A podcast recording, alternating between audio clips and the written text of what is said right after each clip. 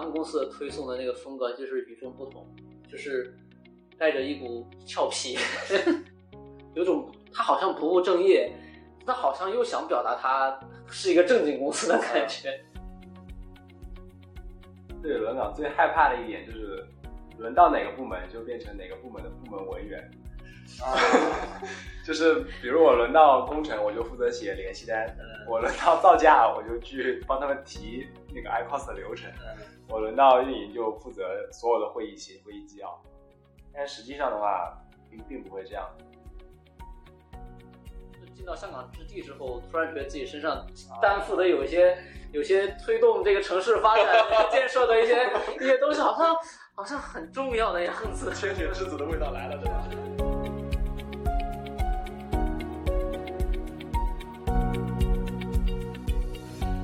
大家好，我是你们的老朋友阿杜。你现在收听到的是质地有声播客的特别篇和恒星聊聊。我们邀请到了香港置地的三位恒星，一起聊聊职场那些事儿。现在就请我们三位恒星跟大家打个招呼吧。大家好，我是张侃。大家好，我是陆雨迪。大家好，我是顾聪。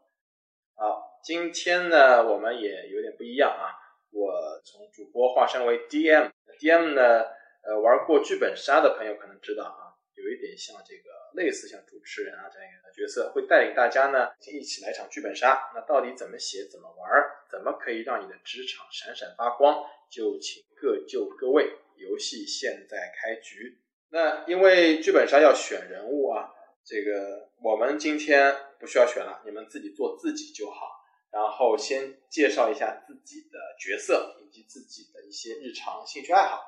谁先来？啊，我是张侃，然后我在公司这个职场的角色就是设计部的小喽啰。小喽啰，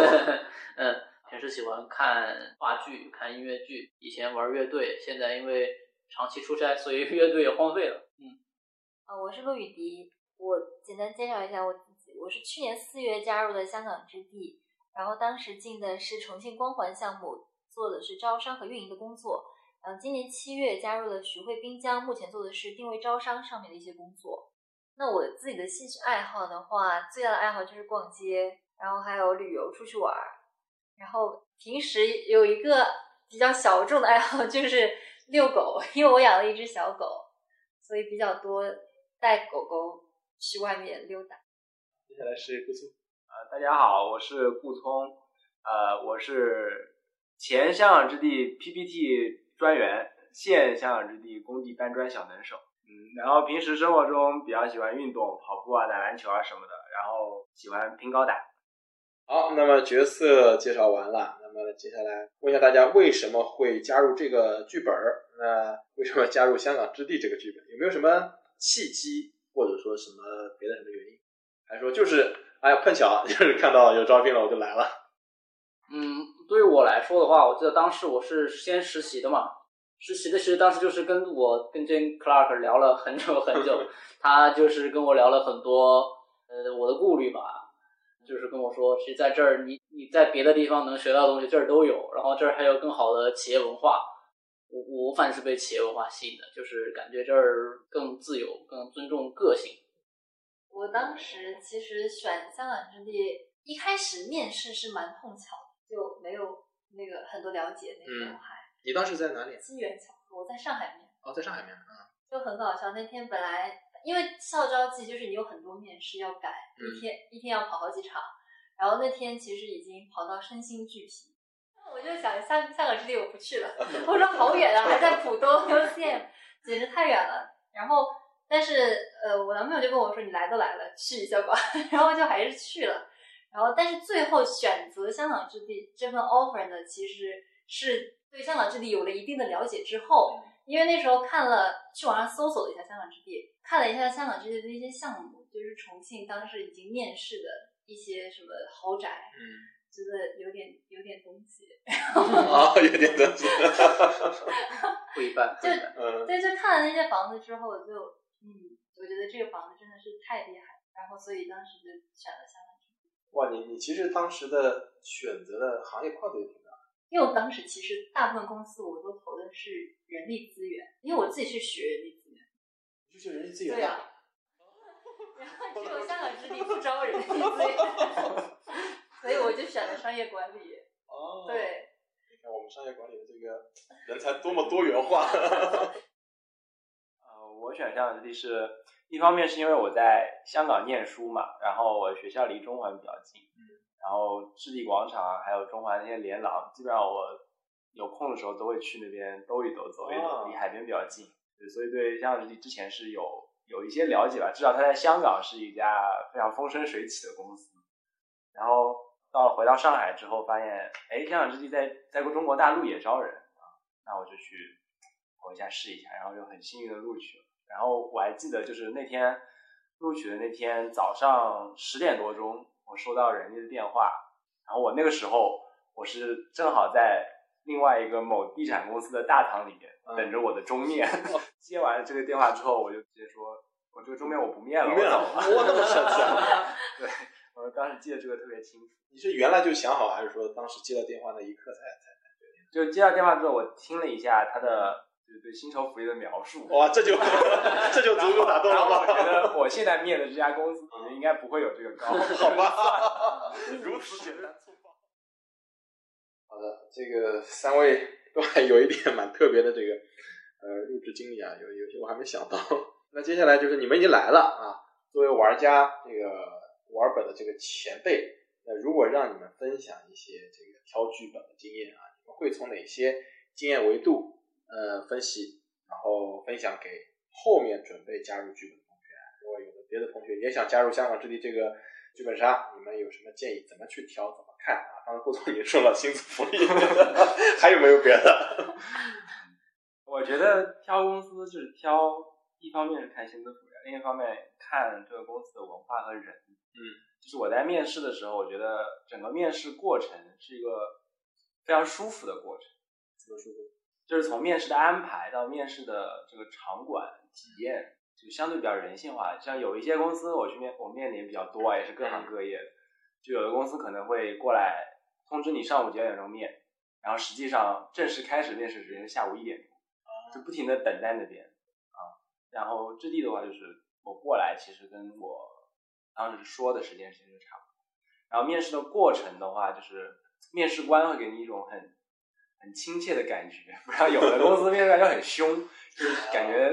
传说在压力面。对对，我觉得面试体验还是非常好的。然后当时面试我的那个人就是，然后他就给我就留下了比较深刻的印象。我觉得以后如果如果这个人当当我的老板，我应该会工作会比较顺利。我当时就这么想。对，然后很幸运，就最后就真的是这个人。我觉得我我跟雨林有点很像，就是其实我觉得选剧本，你你看那个剧本的包装的好不好看，啊就是我说这个包装呢，不是说吹嘘或者是捏造，嗯就仅从它的美学上来看。我经常就是那个时候找工作或者是找实习的那段期间，其实各家公司都会出海量的推送嘛。就咱们公司的推送的那个风格就是与众不同，就是带着一股俏皮，非常调皮的感觉。是说那个就我们公司历来的这种校招宣传，啊都非常俏皮，就是有种他好像不务正业，他好像又想表达他是一个正经公司的感觉。就是对他对了。对，就他是我觉得是符合我们年轻人的价值观的，你就能体会到说这个公司无论是从做事儿的人，还是说做决策的人，他们的那个心态是很开放、很多元、很包容我们年轻人的各种各样的喜好的。觉得肯定是没，肯定是一家没有爹味儿的公司。我记得当时那个标题好像是什么“长路要和眼光长远的人一起走”，对吧？然后我觉得就蛮写的蛮好的那句，真的很触动。然后我其实我自己的一个想要分享的东西的话，嗯我是觉得找工作还是要从你自己的兴趣爱好出发，因为工作这个东西嘛，就是打工，你肯定不可能非常非常的 就是就是快乐。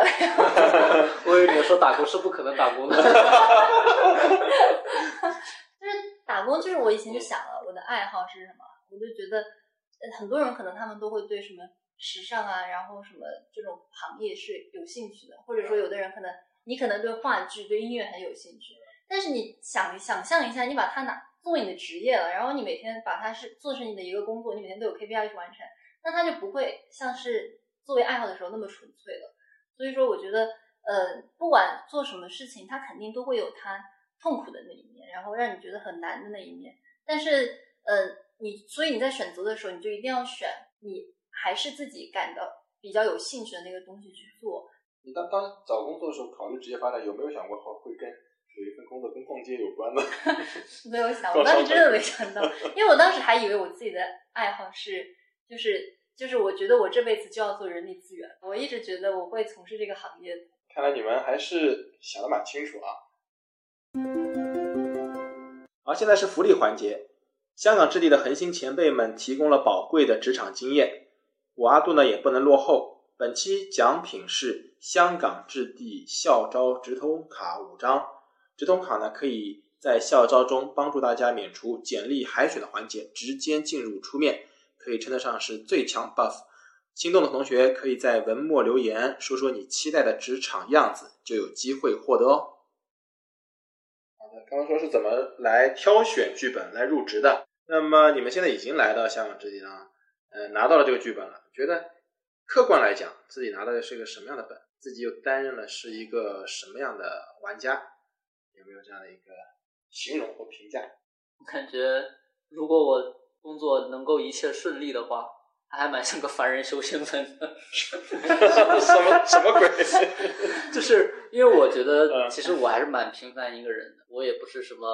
从小耳濡目染，家庭背景熏陶啊什么出来的，其实我就是一个普普通通的打工打工家庭长大的孩子，然后只身从重庆来到上海，然后也没有觉得自己有多多么特别，但是就进到香港之地之后，突然觉得自己身上担负的有一些有些推动这个城市发展建设的一些一些东西，好像好像很重要的样子。千雪之子的味道来了？对对对，所以觉得好像人蛮普通的，但是做的事儿很不普通。这种感觉会会很热血，就热血漫的感觉吧。嗯，你你你你接下来要现在也不能明说对吧？现在你做的事情可能会影响到整个上海的一些发展，好大，低调低调低调低调。嗯，我觉得我这个本就是两个本合在一起，一部分是欢乐本，一部分是烧脑本。欢乐本的话，就是整个工作环境其实还是很快乐，因为。不管是之前光环团队，还是现在徐汇滨江团队，就是所有的同事相处过程很开心，就是不会有很明显的那种什么上下级的那种，然后什么职场 PUA 这种，其实完全感觉不到。因为呃，商业本身这个东西啊，它就比较年轻化，所以同事其实年纪都差不多，然后就是心态也都很差不多。然后在这样一个环境之下，你感觉蛮开心的，你抛的梗。大家其实都能接得住，然后说的东西、关注的东西很一致的，然后这个过程就会让你觉得上班很开心。但是同时呢，它又是很烧脑的，嗯，因为不管招商还是运营，其实都要和品牌斗智斗勇，你要想办法怎么把他们吸引进来到我们的商业项目上面去开店，而且特别是在我们大部分商业项目都是没有开业的这样一种状态，你去。跟他描绘怎样的一幅图景，嗯，然后让他觉得听你的这个描述，我就一定要在这里开店，这真的是一个很烧脑的过程，对，而且你还要去想我整个项目的大的方案，然后要写一些 PPT，要做汇报，你怎么去说服他们，觉得你的这个定位是正确的，怎么去论证，整个过程真的非常非常的烧脑。其实，我觉得我在香港之地拿到的是一个倒叙本，倒叙本，对，这是一个。和传统论文反过来的一个本，怎么说？就是正常来说，一个一个校招生初入职场，会干一些比较基层的工作，比如这个进入工程部搬搬砖、管管现场，然后逐步逐步的做到办公室，开始管一些小团队，啊，做一些小汇报，跟领导有一些初步的交流，然后再往上开始做一些制定一些公司的运营的规章制度。我进入公司之后认识的第一个人，他是项目总，然后当时整个运营团队总共就我跟他两个人，然后整个上上海公司运营相关的工作，只要他不干的，都是我来干。所以你会发现，这个上海公司现在的这些规章制度里面，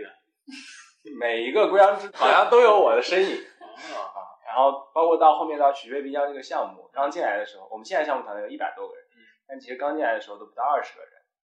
然后我们在第一次董事会的时候制定了这个权责手册，嗯这个决策体系、嗯人员编制，还有各个部门的相关的制度，然后就发现，哎，这些制度好像还是我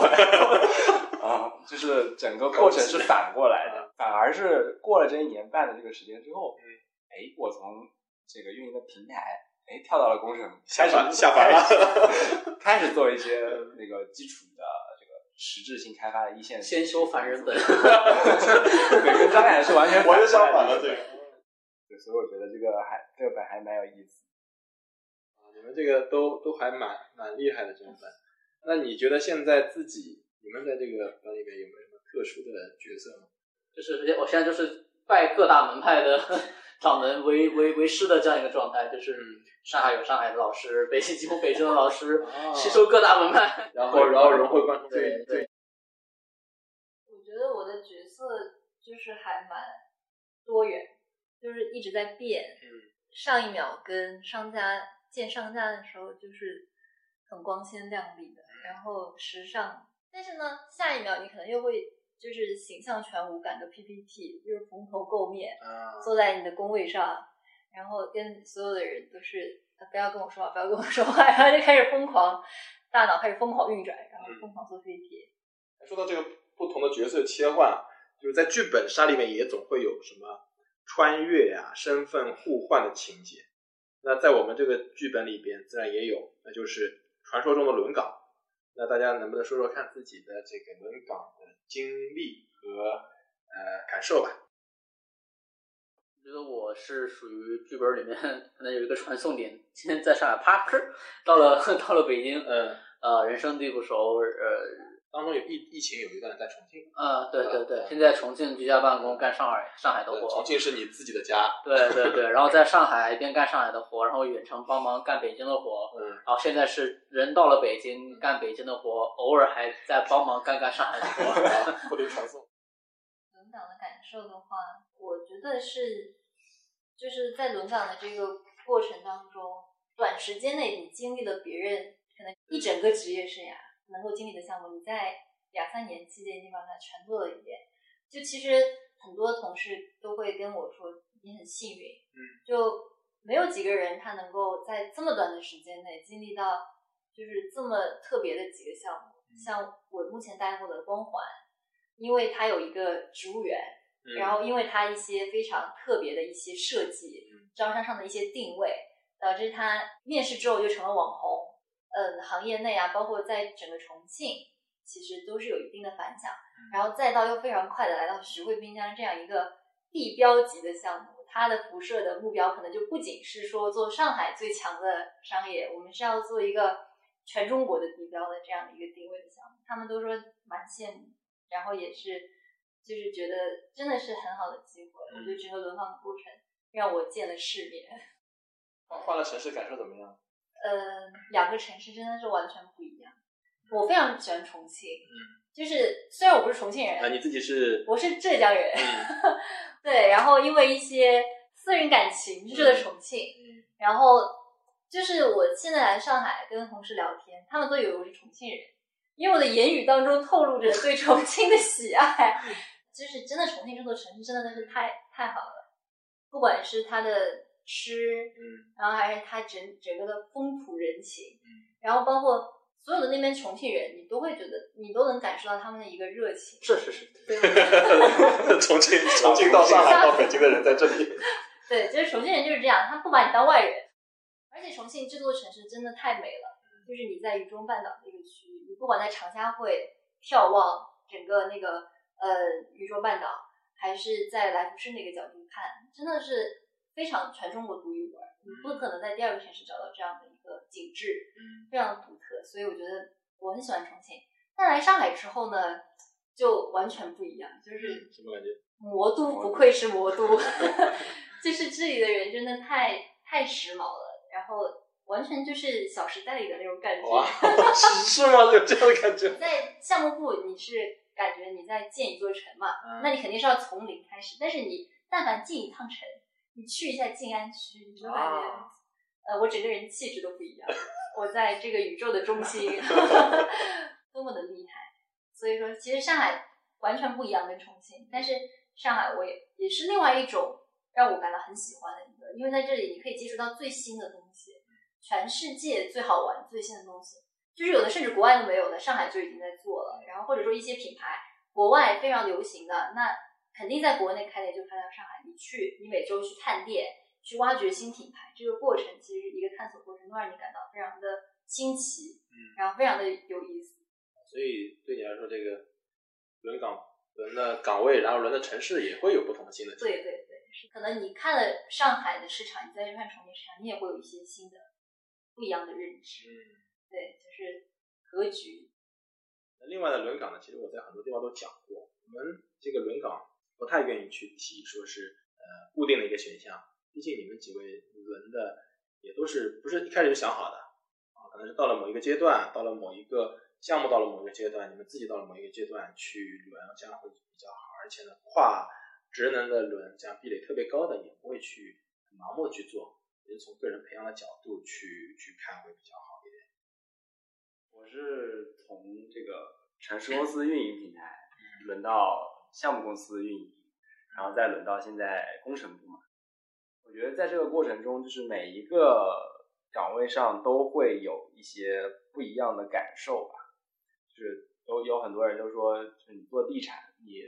造房子有外包给总包施工单位来做，嗯你设计外包给设计师来做，嗯你算成本外包给造价顾问来做，那地产公司干什么？那完全可以，就是我投一百个亿进去，好了，你反正交付给我一栋楼就完事儿。嗯，地产公司在中间能干什么？要干什么啊？我觉得这个是在在运营的这个过程中所所学到的这个事情，就是你的实际操作的这些东工作，其实都是花钱让别人来做的，但是你在中间就是起到一个沟通协调的一个功能。这个能力其实是一个地产公司甲方所最重要的一个能力吧。对，然后我在运营的这个工作中，其实也是充分要发挥这样的能力，因为你对接的是所有的部门，无论是开发端的这个设计啊、工程啊这一些，包括后后期运营端的资管啊、写字楼啊、物业啊这些，你能够把他们的条件都理清楚，他们的界面在什么地方，他们中间会不会有什么灰色地带需要去填补的，然后每部门之间的壁垒又是在什么地方，他们之间为什么沟通上面会出现问题？然后你就会看得很深，包括你会了解到领导们对这个项目是怎么想的，他们会觉得哪些事情做得好还是做得不好，就是从一个管理层的角度去看待问题，会给你一个完全新的一个视野。然后在工程部的话，就相对比较偏实一点了，就是每天要和水泥和砖打交道，嗯啊，就是你其实是两个不同的管理方式，一个是向上管理，嗯，你要怎么去说服那些坐在办公室里面每天几十亿上下的这些老板们去管理好，然后你在工程的话，其实是管理好下面那些一些工人们是怎么个想法，其实本质是一样的，都是一个沟通协调过程，但是你会有一种不一样的体验。层面角度都不一样。那实际的轮岗和你们之前开始的想象，呃，有什么不同或相同？我也觉得轮岗还是跟想象中的也差不多，嗯就是一个快速成长的过程，快速熟悉，不是说你呃慢慢的去适应。轮岗这个过程就是让你在短时间内看上去像是工作了很久的样子。因为我之前没就是你校招生嘛，刚来的时候其实确实很多东西不太懂的，你没有那个商业的逻辑，嗯你说不清楚我为什么要招什么品牌进来，我为什么要把这些品牌放在这个位置。但是你做完招商之后，你会很快的就对整体的一个布局定位有一个大体的认识，有一个逻辑思维。然后你后期去运营的过程，你会去思考说我，比方说最近配合什么节点，我要去铺排什么样的大型活动，然后我做这个活动，表面上看我是为了提升我的营业额，但实际上我背后更深一层，我是为了我整个商场业绩提升后，来迎来我整个商场品牌的一个升级。其实它就是一个很顺其自然的过程，但是你会在这个轮岗的过程中了解了各个部门工作，然后从各个维度去接触你的上家，你对这个东西的看法、认知就会完全不一样。我当时其实对轮岗最害怕的一点就是，轮到哪个部门就变成哪个部门的部门文员，啊，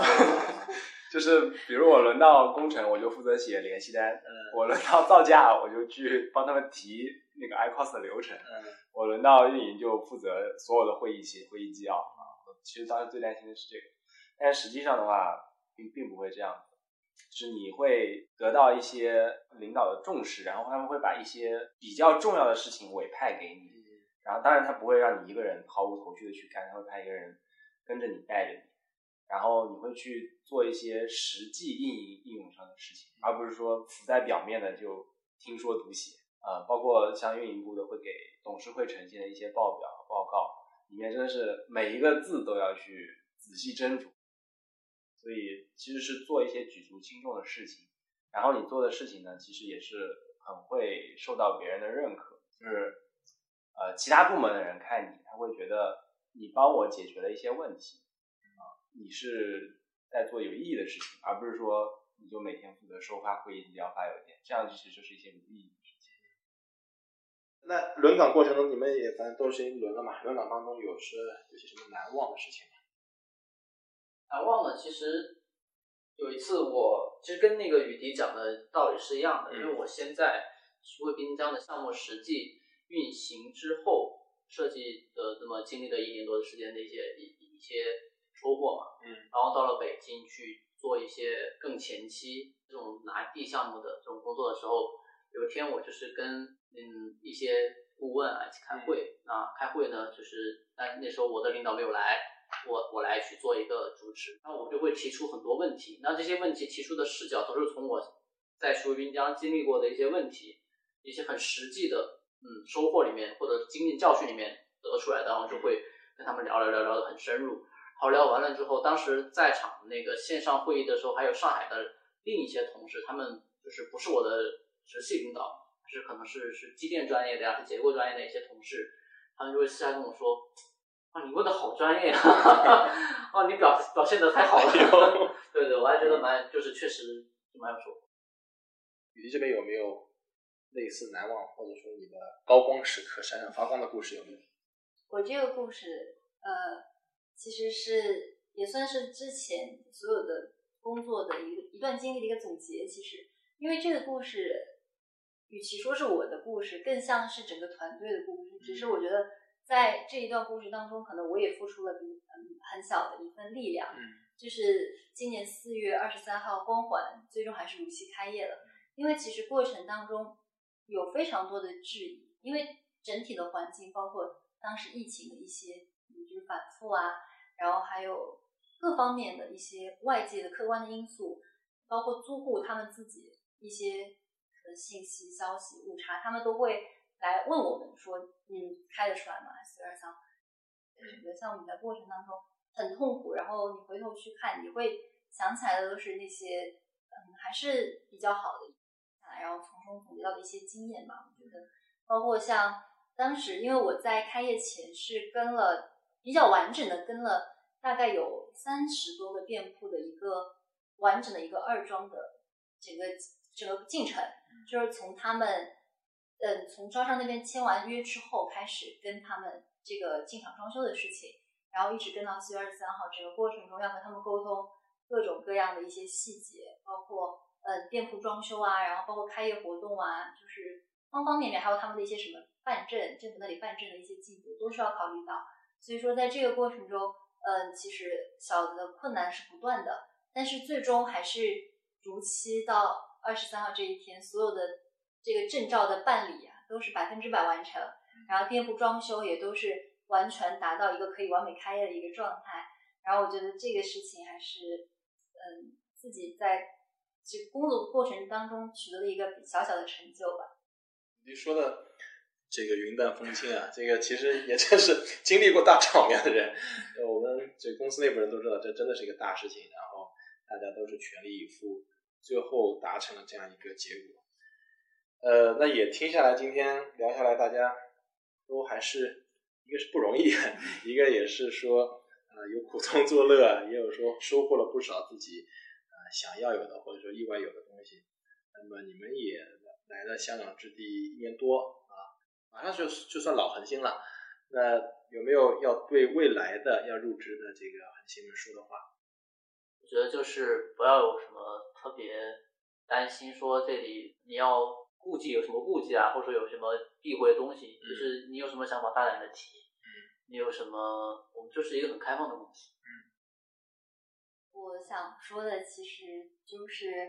你在这个工作过程当中，我觉得调整心态是非常重要，然后也非常有必要的一件事情。因为工作中难免会遇到一些挫折，你就把它想象成一个上天就是磨练你的一个挑战，就是你一旦闯过去了，你下一步就肯定会升级。你就这样告诉自己，你要相信，在公司里面你是有非常多的后盾的，你的同事。然后你的带教人，他们都会非常积极的去帮助你解决你遇到的这些难题。一旦你把这些坎跨过去了，所以你之后会见到的就是更广阔的天地。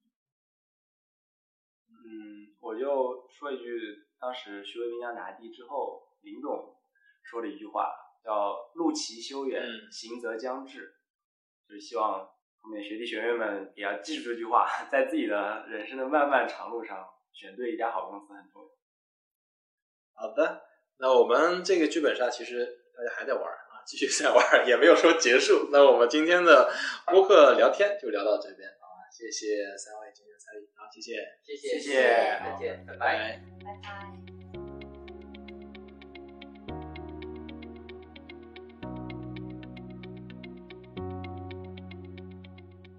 我们总说人生如戏，回首看。每个人生路口的不同选择，造就了不同走向的未来。未知的未来，使得每次的选择都更具憧憬。各位的人生剧本都是未完待续，从不设限。需要的只是大家自信、勇敢的探索，去找到最契合自己的位置和状态。希望今天几位恒星的分享职场经验，可以给到各位一些小小的启发。同时，也希望未来的恒星计划有你的加入。